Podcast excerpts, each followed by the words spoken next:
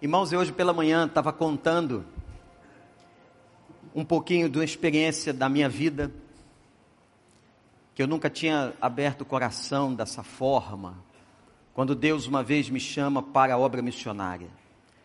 Mas eu não sabia como eu seria pastor de uma igreja local e trabalhando com obra missionária. Foi aí que o Senhor depois de eu ter estudado teologia e psicologia, me disse como eu poderia ser útil no campo. Não era indo para os campos e permanecendo ou morando lá, mas seria trabalhando com treinamento de obreiros, pastores que não têm qualquer possibilidade, que não conseguem ter um treinamento adequado, às vezes nem literatura, e assim foi.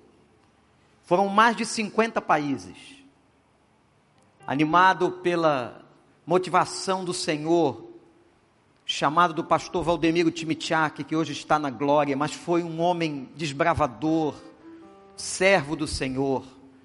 Eu não posso deixar de falar do Luiz Carlos Barros, membro desta igreja, que por 33 anos dirigiu a área financeira da Junta de Missões Mundiais. Nossa igreja foi uma benção e tem sido uma benção, servido servindo a denominação com tanta gente.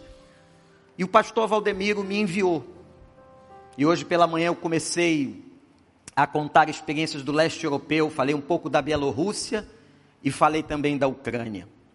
E disse que agora à noite eu estaria contando algo que aconteceu em dois outros países que mexeram muito com a minha vida. E o primeiro deles foi a Rússia.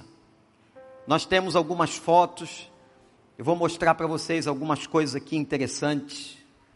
A Rússia era o centro da grande União Soviética. A União Soviética reuniu 15 repúblicas, 15 países ficaram debaixo da dominação soviética. Só com a perestroika, com a ação de Mikhail Gorbachev, quando a cortina de ferro caiu, é que aquelas nações se tornaram de novo independentes. Mas até hoje, a força do comunismo está presente em todo o leste europeu. A negação de Deus. Deus não existe, é ensinado na escola para os filhos das pessoas. Como eu disse hoje pela manhã, um general da KGB entrava numa sala de aula e ensinava que Deus não existia. Dizia para as crianças que os deuses ou Deus éramos nós mesmos e as crianças cresciam com esse entendimento. Aqui está uma imagem de uma igreja, esta grande construção é uma igreja ortodoxa russa, que a princípio é uma igreja que seria um lugar de proclamação do nome de Jesus, mas não, se transformou apenas em uma grande construção. Vamos ver outras fotos da Rússia. Nós temos aqui, irmãos, uma experiência incrível. E aqui eu começo a contar alguma coisa que aconteceu. Um dia eu recebo um e-mail em russo. Pedi a Deus naquela hora o dom de línguas, mas não recebi. Não entendia nada do que estava escrito ali naquele e-mail. O e-mail veio em russo. Imediatamente acionei o meu Arão, meu anjo para a língua, que é o pastor missionário desta igreja, Anatoly, que fala sete idiomas e está lá na Ucrânia, no norte da Ucrânia. E ele me disse uma coisa muito interessante. Ele disse assim, pastor, o que tem nesse e-mail é o seguinte: a Convenção Batista da Rússia, que tomou conhecimento que o senhor esteve lá uma vez, a Convenção Batista da Rússia vai realizar um congresso missionário e está convidando o irmão para ser orador oficial. Eu disse: quem? É o irmão. O irmão está sendo convidado para ser orador do congresso. Meus irmãos, eu sinceramente fiquei perplexo. Nunca esperava uma coisa daquelas. Mas como um dia eu disse para Deus que eu ia para onde Deus mandasse, que a minha vida estava nas mãos dele, eu então respondi em português que eu aceitava o convite. Anatoly traduziu para eles e assim foi. Eu fui para Moscou na certeza, certeza, irmãos, de que eu ia encontrar uma convenção muito pequena.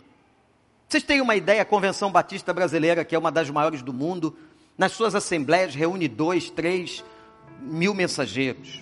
Eu fiz o seguinte cálculo: bom, lá na Rússia, 150 milhões de habitantes, mas uma população evangélica muito pequena, um lugar muito ateu.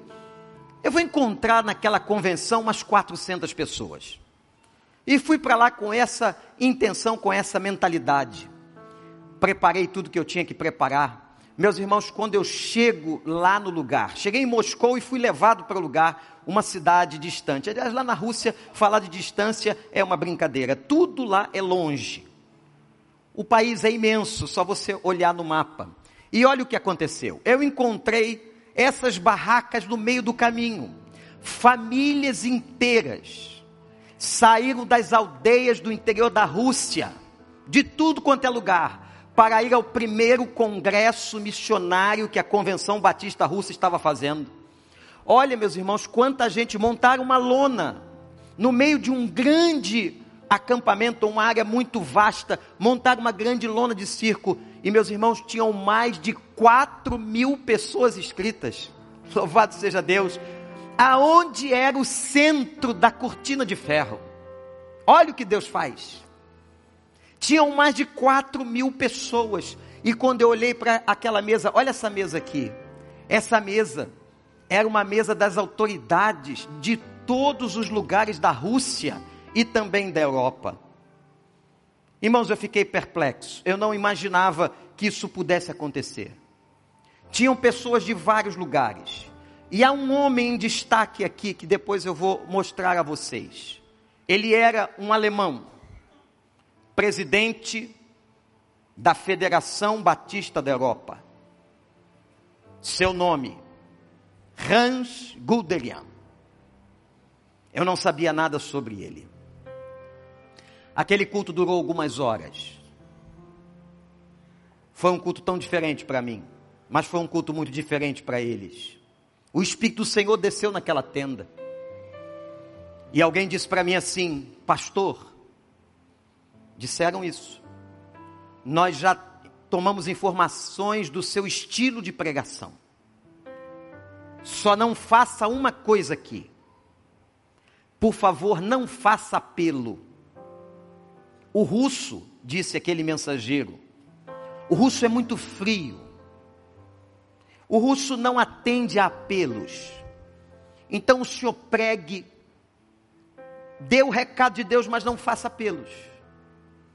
E eu ouvi aquele, aquele negócio, meus irmãos, desde jovem eu sou um evangelista. Eu sempre preguei, sempre fiz apelos. E eu orei a Deus e perguntei, chefe, a quem eu vou atender? Eu fui convidado, posso ser expulso daqui e não pregar amanhã. O homem disse para eu não fazer apelo, eu faço ou não faço? E aí a vozinha lá em cima disse assim: faz. E eu fiz apelo, eu não sei se a gente tem a foto aqui. Olha o que aconteceu.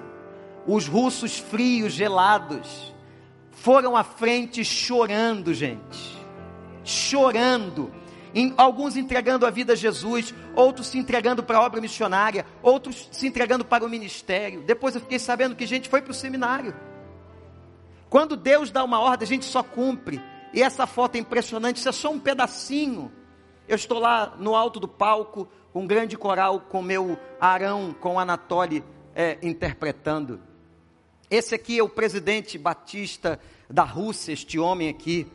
Vocês vejam, bom, é fácil ver só pelo tamanho, você sabe quem é o brasileiro, quem é o, o russo. E aqui é Hans Guderian. Eu vou falar dele um pouquinho daqui a pouco. Mas tinha uma foto antes dessa que vocês mostraram. Volta uma foto antes dessa. Olha isso. Eles estão ali, felizes, com o primeiro congresso missionário, com mais de 4 mil pessoas naquele lugar. Irmãos, até que acontece algo tremendo depois daquele apelo, em que as pessoas foram à frente, esse homem chamado Hans Guderian pede a palavra. Ele era o presidente da Federação Batista da Europa. Todo o auditório, todas as pessoas já estavam muito tocadas com aquele culto. Muita gente chorando. A Rússia nunca tinha feito um culto missionário daquela forma. Me lembro de Valdemiro Timichak, nosso grande líder missionário, líder da nossa junta. de origem de família russa. Quando Deus o levou até a Rússia, na época da União Soviética, ele então escreveu um artigo ao Jornal Batista Brasileiro intitulado Eu Chorei na Rússia. E lá ele viu a necessidade daquele povo, a miséria do seu próprio povo, onde os seus avós haviam nascido.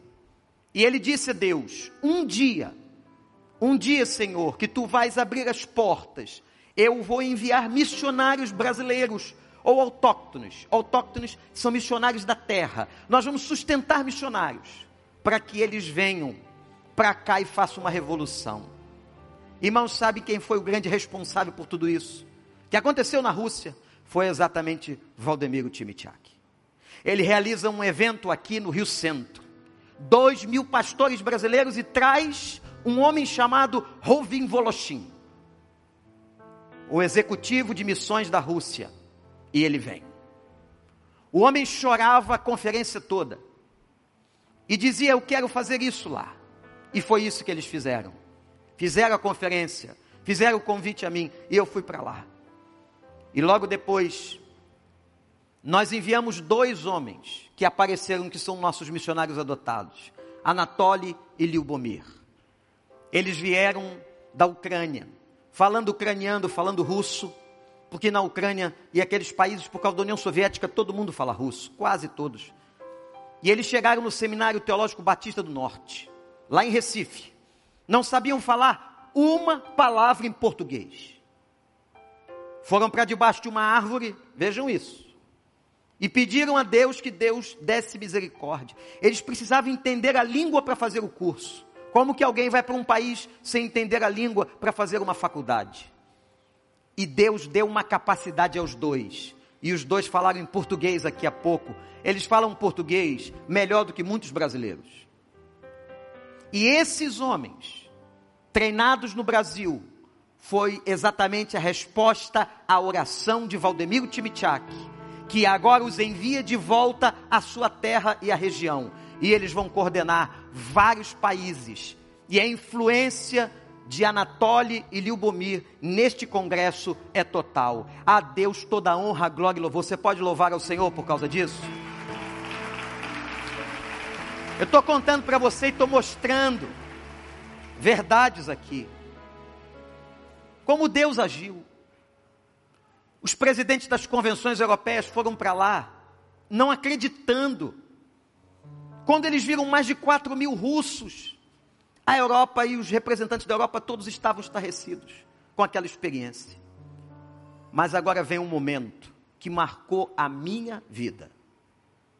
Às vezes, você é chamado para ser uma bênção e Deus acaba abençoando você. Hans Guderian, logo depois da pregação, ele pede a palavra e se levanta e diz assim, em nome da Federação Batista Europeia: Eu quero pedir perdão aos russos. Eu sou um alemão. Naquele momento, você não sabe o que significa um russo ouvir que um alemão está ali. Quem conhece a história da Segunda Guerra Mundial? Quando Hitler e o nazismo invadiram pela primeira vez a Rússia, a União Soviética, e num primeiro momento Hitler e seus comandados mataram milhares e milhares de russos. Hans Guderian levanta e diz assim: Eu sou um alemão e quero pedir perdão a vocês, porque no dia da invasão da Rússia, o meu avô era o comandante dos tanques de Hitler. O meu avô era nazista. E na mesma hora, dezenas de telefones foram para a internet. Hans Guderian, pode olhar que você vai encontrar um dos principais homens de Hitler, que comandou os tanques que entraram, aqueles tanques alemãos, que eram terríveis e poderosos entrando na Rússia e matando as pessoas. E aquele homem dizendo: eu quero pedir perdão pelos pecados do meu avô. Irmãos, um pedido de perdão, quem é que resiste? Quem é que resiste a um homem de Deus quebrantado? Como estava aquele homem ali, pedindo perdão. E os russos são muito espontâneos. Eles são muito quebrantados, é impressionante. O russo não é nada daquilo que você imagina. Eles são chorões como nós. E eles começaram a se levantar e dizer: Nós perdoamos vocês nós perdoamos os alemães, nós perdoamos o seu avô. Foi algo impressionante. E o perdão tomou conta daquele lugar, meus irmãos. E não havia uma pessoa nas mais de quatro mil pessoas que não estivesse chorando naquele momento, naquela hora, pela graça de Deus. Foi algo bombástico e impactante. Aquele homem pedindo perdão. E logo depois, no jornal da Convenção Batista Brasileira Nacional saiu a capa, foi essa reportagem aqui. Que está aí, também na tela para você. O agir de Deus na Rússia gera perdão. 2012. Quando você abre as páginas desse jornal, você vai encontrar uma reportagem que está aqui. O título dessa reportagem é A Convenção Batista da Rússia. Realiza o Transformai e convida um brasileiro como orador. E eles contam aqui a experiência que eu acabei de narrar de perdão da graça de Deus. Meus irmãos, louvado seja o nome do Senhor, a Ele toda honra, toda glória. Isso não é a ação dos homens. Como Deus agiu, como houve perdão por uma nação, eu nunca havia assistido uma história daquela. E logo depois eu fui tirar aquela fotografia com o Hans Guderian. E fui ler a sua história. Um grande homem de Deus, mas seu avô era nazista. Irmãos, como Deus faz? A Rússia é um campo fértil, campo aberto nós já enviamos para lá o pastor Ricardo Pinudo com pessoas da escolinha de futebol, porque eles amam futebol. E Ricardo foi para lá, muitos irmãos da igreja ajudaram a comprar as passagens, a enviar ele e outros aqui de nossa igreja foram para lá e ajudaram através do futebol com a pregação do evangelho. Vocês ouviram o Anatólio dizendo: "Nós vamos abrir 30 escolinhas de futebol é o caminho da comunicação. E lá na escolinha, quando os garotos, os rapazes estiverem sentados, meninos e meninas, eles vão ouvir do Evangelho e vão ouvir assim: o Deus que vocês ouviram que não existe lá na escola, ele está vivo e me mandou para cá para falar do amor de Deus. Louvado seja o Senhor. A Rússia está aberta, apesar de perseguições, apesar da história de ter mandado muitos missionários e pastores para a Sibéria, em campos de concentração, pessoas que eram batizadas só nas florestas, por causa da perseguição ao Evangelho. Eu disse hoje pela manhã, irmãos, nós temos que rever o nosso cristianismo. Aqui no Ocidente, no Brasil, olha só, um templo confortável, todo mundo dentro de uma climatização, com uma tecnologia fantástica. Eu quero inclusive agradecer ao Diego, ao PP, toda essa tecnologia que a gente tem que facilita e que transmite de maneira fantástica as coisas que a gente quer dizer. Mas lá não. É muita pobreza. É muita fome. Eu não sei se dá, se tem aí, Diego, a foto da situação precária dos russos naquele acampamento. Olhem para isso aqui. Vocês sabem o que é isso aqui? Foi quando eu pedi para ir ao banheiro. Esse é o banheiro. É para você, senhora. É para você, senhor. Você que é cheio de nhenhenhé. Lá não tem lenço umedecido. Não tem, às vezes, papel higiênico. Aquelas quatro mil pessoas iam banheiros como esse. Acampadas como esse garotinho e essa família em barracas. Louvavam a Deus como aqueles garotos e aqueles jovens no violão, Lavavam suas roupas, olha esta foto, e penduravam do lado de fora nos cinco dias de congresso.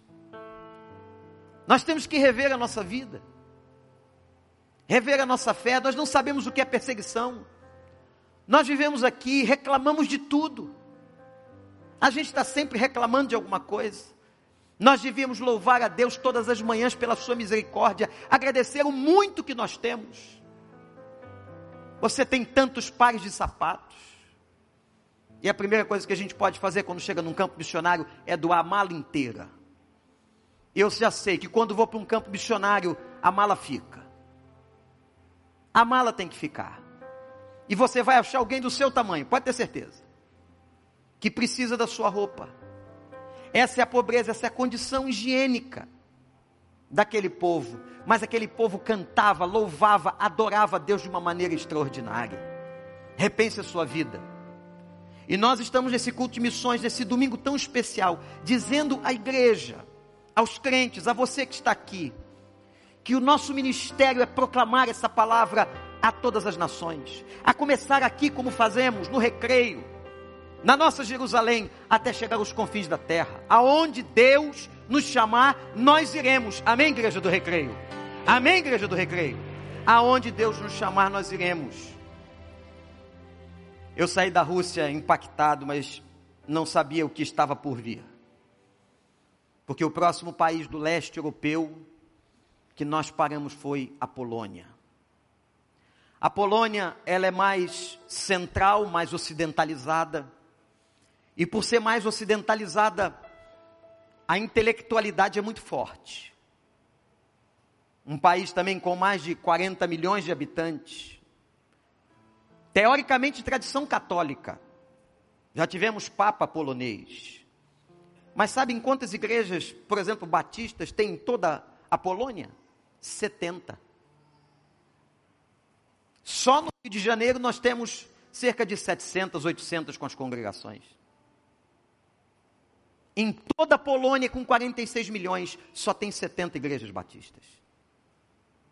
E os batistas estão e são a maior denominação evangélica do mundo. Estou falando isso para você entender que se só tem 70 igrejas batistas num país, dos outros grupos, muito menos. Somos quase 200 milhões de membros na face da terra. Os batistas são a maior denominação evangélica espalhada no planeta. Mas, meus irmãos, quanta necessidade ali. Temos umas fotos também da Polônia. A Polônia, muitos jovens. Esse foi um pequeno teatro da cidade, onde os jovens foram para ouvir o Evangelho, para serem treinados. Mas temos outras fotos aqui, pode passar, Diego. E eu quero mostrar para vocês. Olhem esse anjo aqui. Eu fico triste quando vejo essa foto, mas essa foto para mim é muito significativa, você vai entender por quê. Este homem que está de blazer preto, paranaense, Deus levou para a Polônia solteiro, sozinho.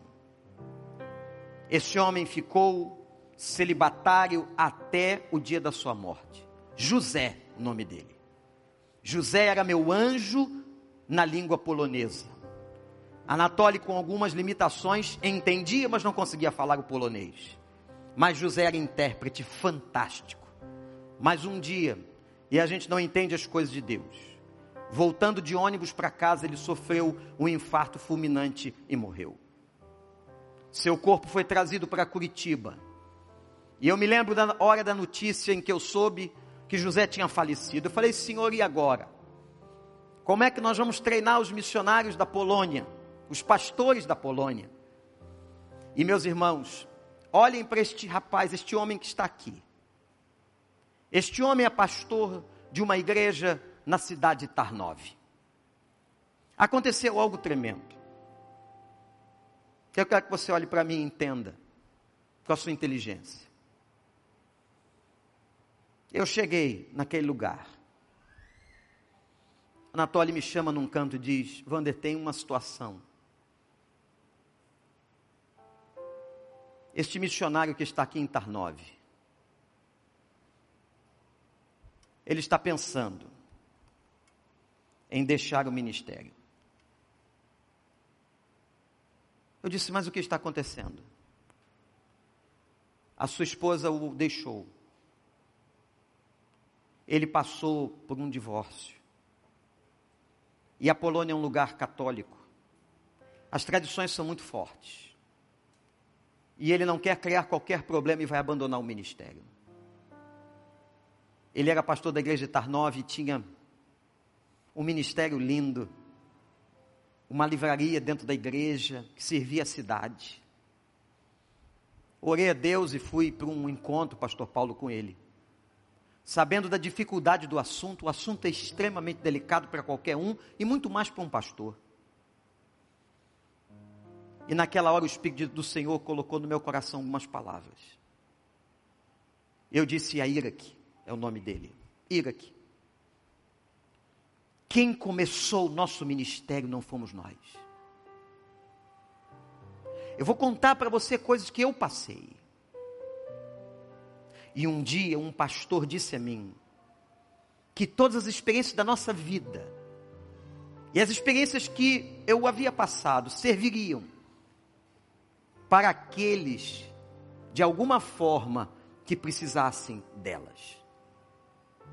Contei a Ira que a minha história, minhas dores, meus problemas, minhas fraquezas, e disse: Iraque, ouvi de um grande colega na cidade de São Paulo, quando desesperado fui buscá-lo, pastor, que faço menção com orgulho de dizer, grande amigo, Hélio Schwartz Lima pastor da Igreja Batista da Penha, São Paulo, hoje jubilado. Me lembro quando fui a São Paulo, peguei aquele metrô, fui até a casa de Hélio, precisando dele. E a palavra que ele me disse foi a palavra que eu entreguei a Iraque. Eu falei: Deus começou esse ministério, não foi você. Deixa o Deus que te chamou te desautorizar. Não é você que dá fim ao seu ministério, porque não foi você que começou, Aquele que chama capacita e o que chama encerra. Irmãos, na sala da casa de Iraque, eu, ele e Anatoly, nós estivemos conversando e orando em particular. Eu só quero dizer a você que hoje, o Iraque continua no ministério, dando grandes frutos e a Convenção Batista da Polônia e todos os pastores da região, pela graça de Deus, que é só pela graça e misericórdia, continuam apoiando aquele profícuo ministério desse homem de Deus. Louvado seja o nome do Senhor. Saudade de Iraque, saudade da Polônia, saudade desses irmãos. Olhem para cá, o treinamento é tão diferente, são tão teológicos que as aulas eram dadas em mesas. E olha, gente, não era como lá na Rússia. Eles eram teólogos pesados, com muita influência do humanismo europeu. E fizeram, e fizeram perguntas. Foram mais de quatro horas perguntando ao pastorzinho que saíra da América do Sul para estar com eles. Mas foi muito abençoador. Depois nós tivemos cultos. E vejam que José estava sempre presente ali, como o meu Arão. A Polônia foi um marco interessante. Mas aí, quando nós saímos da igreja, eu fui levado a um lugar muito forte. E eu perguntei para Deus por que, que eu estava ali. E o Espírito Santo disse: Eu vou mostrar a você o porquê que nós temos que evangelizar.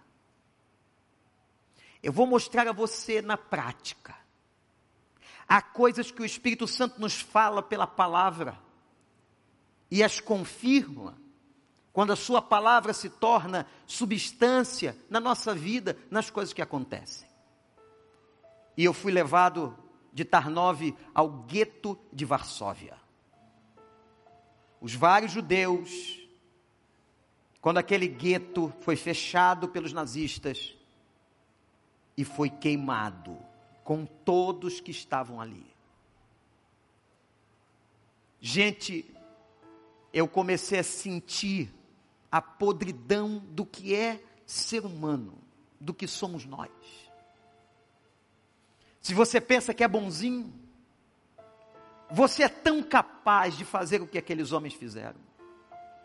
enlouqueceram por influências do diabo. Hitler, com tanto ódio, um homem tão inteligente, um grande líder, usado para o mal. Foi responsável pela morte de 6 milhões de judeus. Quando eu cheguei naquele gueto, minhas pernas começaram a tremer. E eu não pensava em Hitler, eu pensava em mim. E dizia, eu podia ter sido um desses alemães que fez isso e queimou pessoas vivas.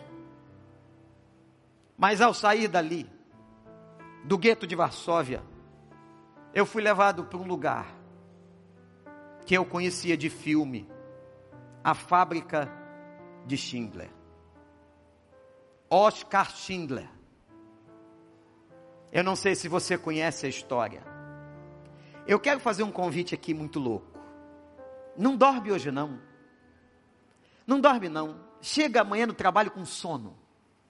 Mas assista hoje a lista de Schindler. Schindler era um oficial nazista. Que ninguém sabe por quê. Era rico, esperto, ganhador de dinheiro, mas o coração começa a mudar quando ele vê o massacre dos judeus.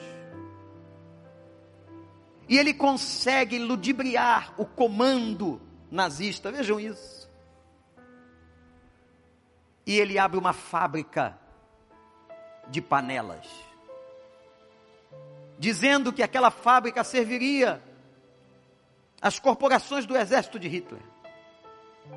E sabe o que ele fazia? Ele ia exatamente aos alemães pedir a liberação de judeus. Vamos escravizá-los. Vamos fazer com que esses judeus trabalhem na fábrica de graça. E ele subornava. Ele dava dinheiro para que os alemães liberassem aqueles judeus. Na verdade, ele não queria fazer nenhuma panela. Ele queria salvar as pessoas. Foi a morte de uma mulher e de uma criança. Muito bem retratada no filme de Spielberg. Spielberg fez o filme baseado num livro real da história de Oscar Schindler. Meus irmãos, quando eu entrei naquela fábrica, eu não sabia o que fazer, é um museu hoje. Eu fiquei pensando como Deus usa pessoas que a gente nem imagina. Como nós iríamos imaginar que Deus salvaria mil e duzentas pessoas? Não foram mil e cem, não, foram mil e duzentas crianças, velhos, foram salvos pela ação de Oscar Schindler. Um alemão que se compadeceu, como aquela menina lá na Holanda, que também salvou pessoas dentro da sua casa, escondendo-as em paredes falsas na sua casa. Anne Frank. Gente, aquela fábrica, e nós visitamos aquela fábrica, o que Deus queria naquele momento não era treinamento missionário, era acender do coração de todos nós que estávamos ali a necessidade que temos de falar de Jesus, porque quem não conhece Jesus é capaz de fazer essas atrocidades, essas loucuras. Mas quem conhece o Evangelho, quem conhece um pouco de Cristo, e a mulher de Oscar Schindler, que foi a pessoa que deu base à origem do livro, tinha princípios católicos. E foi ela, ela influenciando seu marido, que fez com que ele e deu força para que ele pudesse salvar aquelas pessoas. Saindo dali, nós fomos no centro do inferno. Centro do inferno. Nós chegamos a prisão de Auschwitz. Na Polônia, aquela frase em alemão, no alto da entrada irônica, por onde os judeus passavam, judeus de todas as partes do mundo,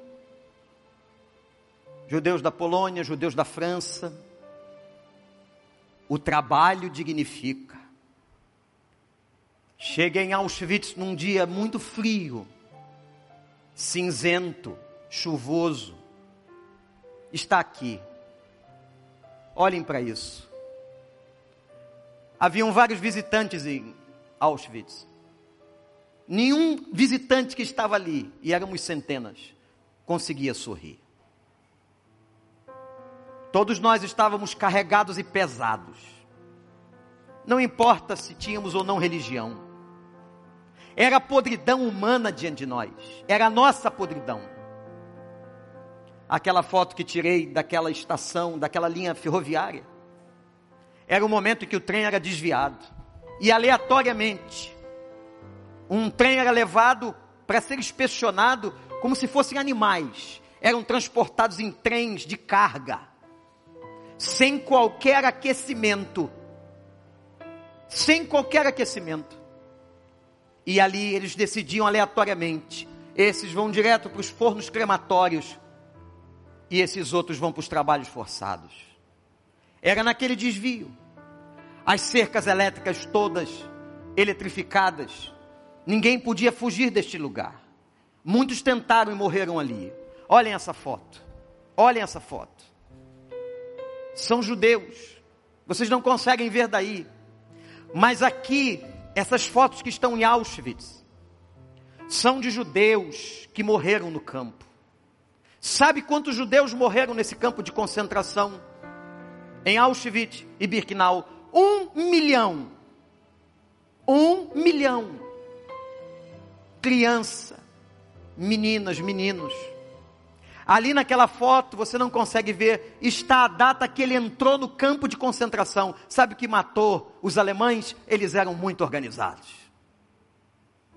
Escreviam suas experiências genéticas, que faziam abrindo a cabeça de judeus acordados.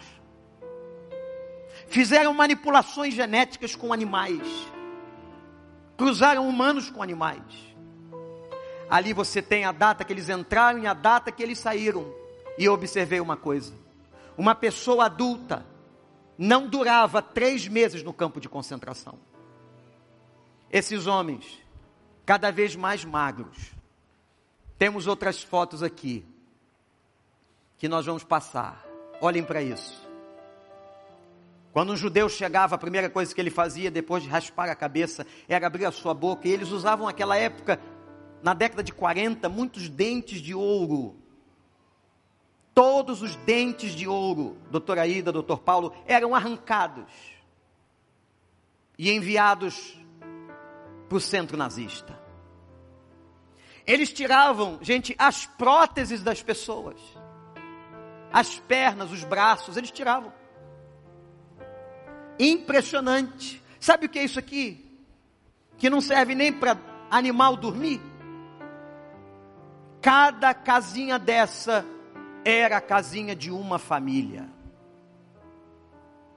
Ou de um aglomerado de gente que ficava naqueles três andares, naquele buraco.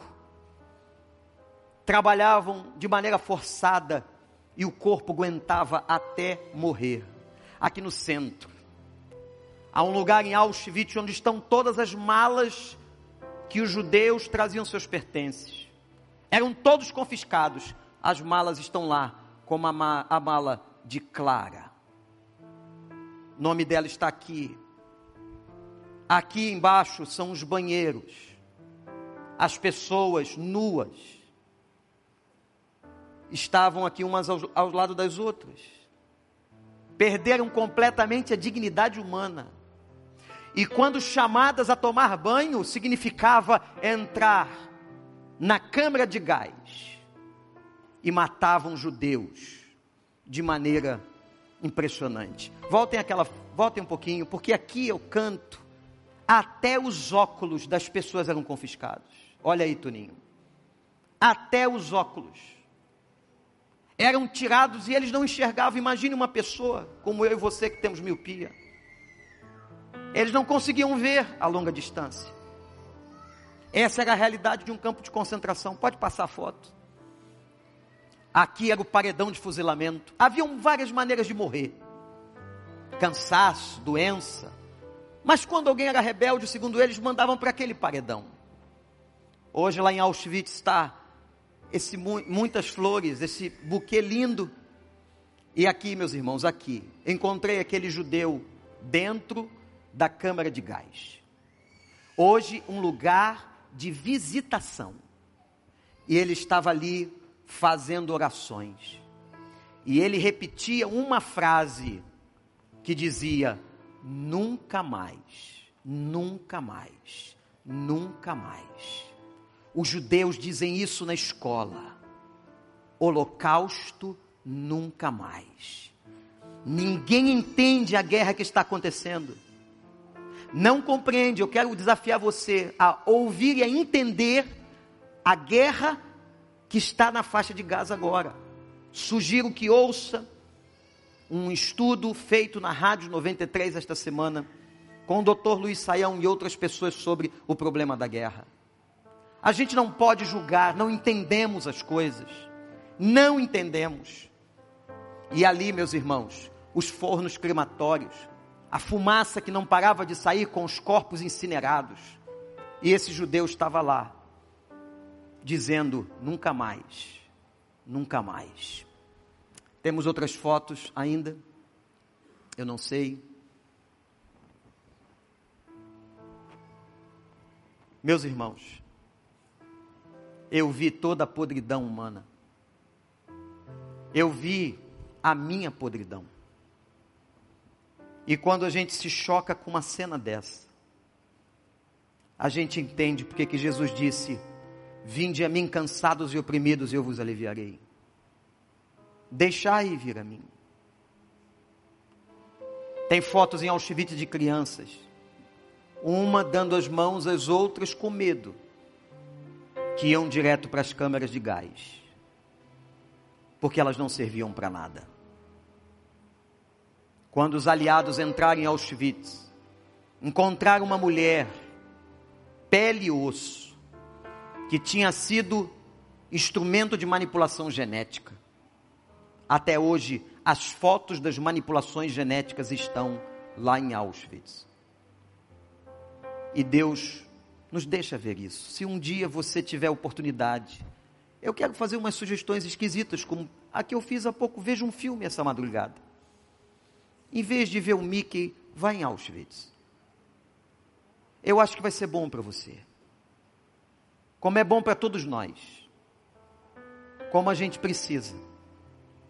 E eu fiquei pensando como é que eu ia terminar esse testemunho. Sobre a Rússia, sobre a Polônia, sobre a convenção, sobre a ação missionária, sobre o quebrantamento dos russos, sobre aquele campo fértil, ou sobre a Polônia, que tem tanta coisa na história, e é um país que precisa tanto de Jesus.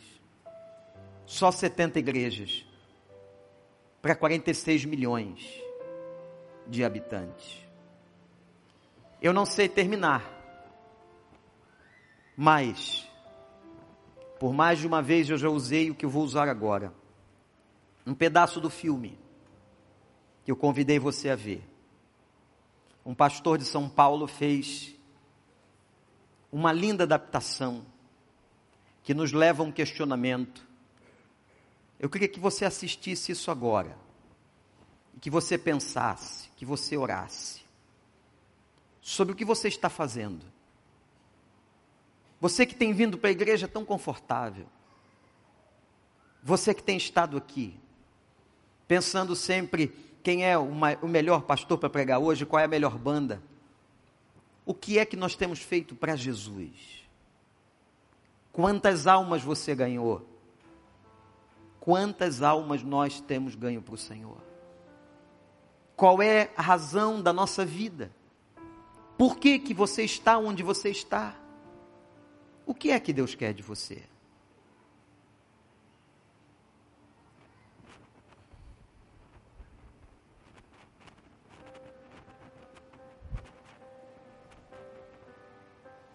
Schindler, para quem não sabe, foi um alemão que viveu durante a Segunda Guerra Mundial. Enquanto os nazistas, seguidores de Hitler, perseguiam os judeus para matá-los, Schindler pegava seu dinheiro subornava os soldados nazistas para comprar essas pessoas. Eram crianças, jovens, adultos, mulheres. Schindler os trazia para dentro da sua fábrica. Lá, eles estavam seguros. Lá ele conseguiu, com o dinheiro que tinha, comprar mil e cem pessoas e salvá-las da morte. Crianças, jovens, velhos, senhoras. Ele trouxe para a sua fábrica. Teve uma noite que ele fez suas malas e foi em direção ao seu carro. Quando ele chegou, se apresentou a ele uma grande multidão. Eram as mil e cem pessoas que ele tinha salvado dos alemães. Escrevemos uma carta, tentando explicar as coisas. No caso do senhor ser capturado, todos os operários assinaram.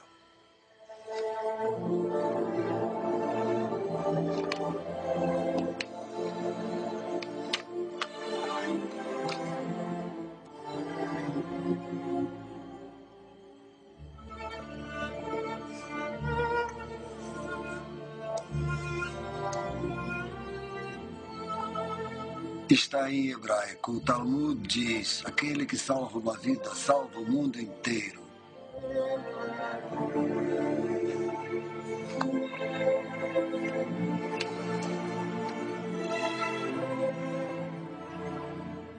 Eu podia ter salvado mais. Eu podia ter salvado mais. Eu não sei se ao menos. Oscar, aqui estão mil e cem pessoas que estão vivas por sua causa. Olhe para elas. Se eu tivesse guardado mais dinheiro. Eu, eu joguei tanto dinheiro fora. Você não tem ideia. Se ao menos. Haverá outras gerações por causa do que o senhor fez. Não fiz o suficiente. O senhor fez muito. Esse carro. Eu teria comprado o carro. Por que fiquei com ele? Dez pessoas só nesse carro. Dez pessoas. Dez pessoas a mais. E isto Duas pessoas. É de ouro. Mais duas pessoas. Eu teria conseguido duas. Duas pessoas. Uma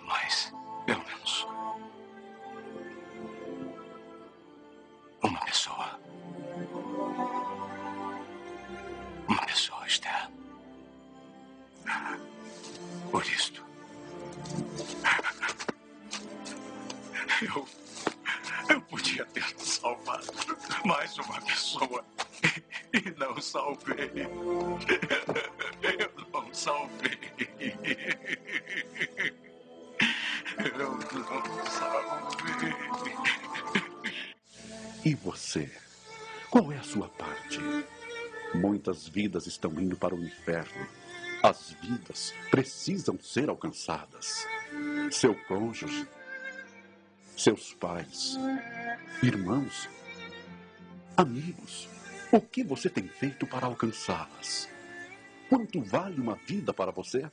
Oscar Schindler investiu milhões para salvar mil e cem pessoas. Lembre-se, uma vida vale mais que o mundo inteiro.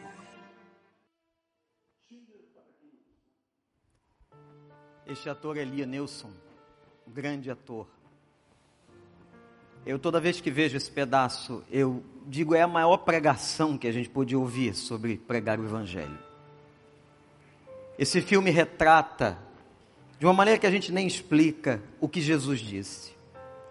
E de por todo mundo pregar o evangelho a toda criatura. Tem pessoas que trabalham com você, tem pessoas que moram no seu condomínio, que estão indo para o inferno. E a gente às vezes é tão preocupado com coisas tão fúteis. Estamos preocupados com as nossas roupas, com os nossos bens, com os nossos carros, casas. Tudo isso ficará. Mas o que vai importar são as almas que você apresentar diante de Deus. Isso é chocante demais. Irmãos, Oscar Schindler foi requisitado pelo povo judeu. Quando ele morreu, houve um pedido para que o seu corpo fosse para o cemitério de Jerusalém. Seu corpo está numa tumba no Monte Sião. E uma homenagem foi feita pelos judeus.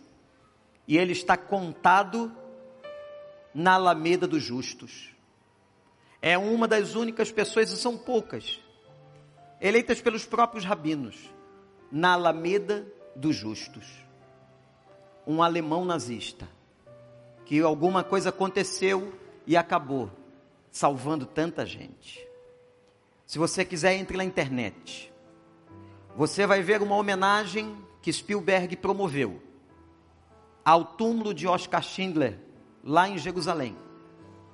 Quando os herdeiros, ou melhor, os sobreviventes, os filhos dos sobreviventes, foram ao cemitério. E eu vi uma cena muito linda que eu só fui entender lá. Cada pessoa daquela fila imensa com uma pedra na mão. Colocava a pedra sobre o túmulo, o túmulo de Schindler, e aquela geração inteira, muitos sobreviventes ali, e muitos filhos e netos. O túmulo ficou coberto de pedras. Uma vez em Jerusalém perguntei para um homem, lá no Ocidente, no meu país, nós usamos as flores. E por que que vocês colocam as pedras? Essa resposta que vou dar aqui foi motivo de uma poesia do pastor Carlos Novaes, quando contei este episódio a ele. E o homem respondeu: Nós não usamos as flores, usamos as pedras, porque as pedras não murcham. As pedras são eternas. E por isso que nós colocamos uma pedra como em agradecimento pela vida deste homem que está ali na Alameda dos Justos em Israel. Eu fico pensando como nós seremos chamados. A Bíblia diz que haverá uma coroa com estrelas. É claro que isso é simbólico para cada alma que você conquistou. Haverá um sorriso de Deus. Haverá uma poesia celestial para todos aqueles que ganharam almas para Jesus. O que mais vai importar não é o que você teve, mas são as pessoas que você marcou, influenciou e que você apontou para Jesus Cristo. Eu quero que você agora ore comigo para nós encerrarmos este momento. Nós vamos daqui a pouco cantar uma canção. Mas eu queria desafiar você que fizesse um voto com Deus. Você e Deus. Se você não sentir o desejo de fazer isso, não faça. Porque a Bíblia diz que é melhor não fazermos votos se nós vamos fazer e não venhamos a cumpri-los. O voto seria o seguinte: eu me coloco diante do Senhor daqui para frente, para ganhar pessoas para Jesus, para falar de pessoas, para pessoas, para testemunhar para essas pessoas o amor de Deus. Se você puder, hoje, use suas redes sociais, mande uma palavra evangelística para todas aquelas pessoas que você sabe que não conhecem a Deus. Coloque-se diante dele. Nós vamos adorar ao Senhor. E cada pessoa que desejar fazer este voto de ser uma vida que influencia outras, que causa impacto na vida de outras, se o Espírito tocar em você para este voto, eu queria pedir que você, onde você estivesse, você ficasse em pé e depois eu vou levantar um clamor por aqueles que o Espírito Santo tocou nessa noite, nesse dia missionário em nossa igreja, nesses cultos tão diferentes que foram os cultos deste domingo. Se o Espírito tocar em você e você quiser, fique muito à vontade. Você não está fazendo voto para mim, nem para a igreja, mas é você e o Senhor. Enquanto nós cantamos ao Senhor, adorando ao Senhor, que você se coloque. Se você ficar em pé, você estará dizendo: Eu me proponho, Pai, a ser um proclamador com a minha vida, com as minhas palavras, com a minha profissão. Onde o Senhor me colocar, eu me coloco a ser um proclamador do nome do Senhor.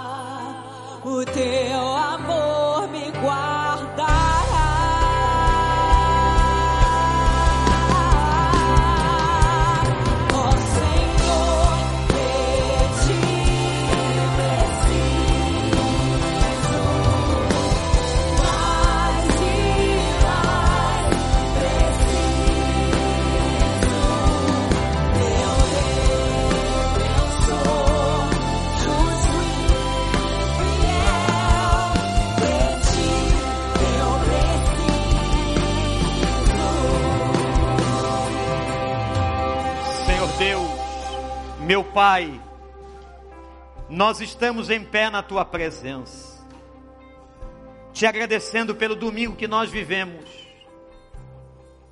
pela experiência missionária, da ordem que o Senhor deixou a que pudéssemos em Jerusalém e aos confins da terra, porque um dia essa terra será julgada e o Senhor vai apartar aqueles que experimentaram Jesus Cristo como Salvador daqueles que são ímpios, que blasfemaram contra o teu espírito, que não ouviram, homens maus que foram condenados por eles mesmos. Pai, nós estamos aqui neste mundo como pregadores, como testemunhas Senhor, cada irmão e cada irmã que está em pé, se propondo a pregar o teu evangelho, com a vida, com a palavra, com o silêncio, seja como for, usa-nos, Senhor. Usa-nos, Senhor. Que nós possamos ver o crescimento cada vez mais de batismos, de gente se entregando a Cristo aqui no Recreio, na Rússia, na Polônia e lá no sertão de Pernambuco meu Pai, obrigado por essa noite que o Senhor mostra a podridão humana, como nós somos. Não há um justo sequer, não há quem faça o bem, diz a tua palavra. Só estamos aqui por causa da misericórdia. Nós não somos melhores do que ninguém. Ó oh Deus, nós não somos melhores do que ninguém. Nós somos apenas alvos da tua graça. E o Senhor tem abençoado tanto essa nação. O Senhor tem abençoado as igrejas brasileiras. Pai, que sejamos testemunhas, que enviemos missionários para tantos lugares carentes desta terra.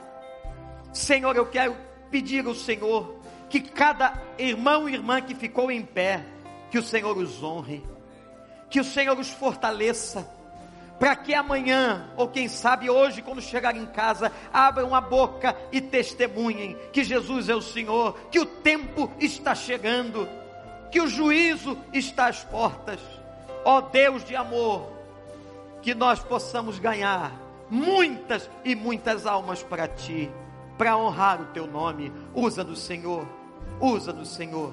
E nós queremos te agradecer, porque a igreja, com tudo que ela enfrentou, ela não caiu.